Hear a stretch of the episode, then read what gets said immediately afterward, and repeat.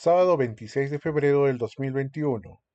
Salud explica la severidad de la enfermedad del COVID y esta depende de la carga viral y mutaciones que existan en el virus. En las últimas semanas se observó con preocupación que los pacientes que han tenido infección asumen que son inmunes, lo cual es un grave error. El tiempo de inmunidad generada por la primera infección es incierta y nada garantiza la infección vuelva a presentarse. Según los informes de los especialistas de salud sobre los efectos post-COVID, el tiempo de inmunidad en los pacientes no es claro, ya que pacientes que tuvieron una infección leve desarrollan anticuerpos de corta duración con efectividad menor. La primera infección deja secuelas a nivel pulmonar, dependiendo de la severidad del cuadro, y en pulmones previamente dañados, el cuadro puede ser más grave. Así que una reinfección es un nuevo riesgo para que el paciente sufra secuelas graves. El hecho de haber presentado una infección leve no asegura que la segunda infección tenga la misma severidad. Para definir una reinfección con certeza, debemos tener una secuencia genética diferente de dos pruebas moleculares, lo que resulta muy difícil por insumos de equipos. Así también asumimos que una reinfección infección en un paciente presenta una segunda prueba molecular luego de 90 días de encontrarse asintomático.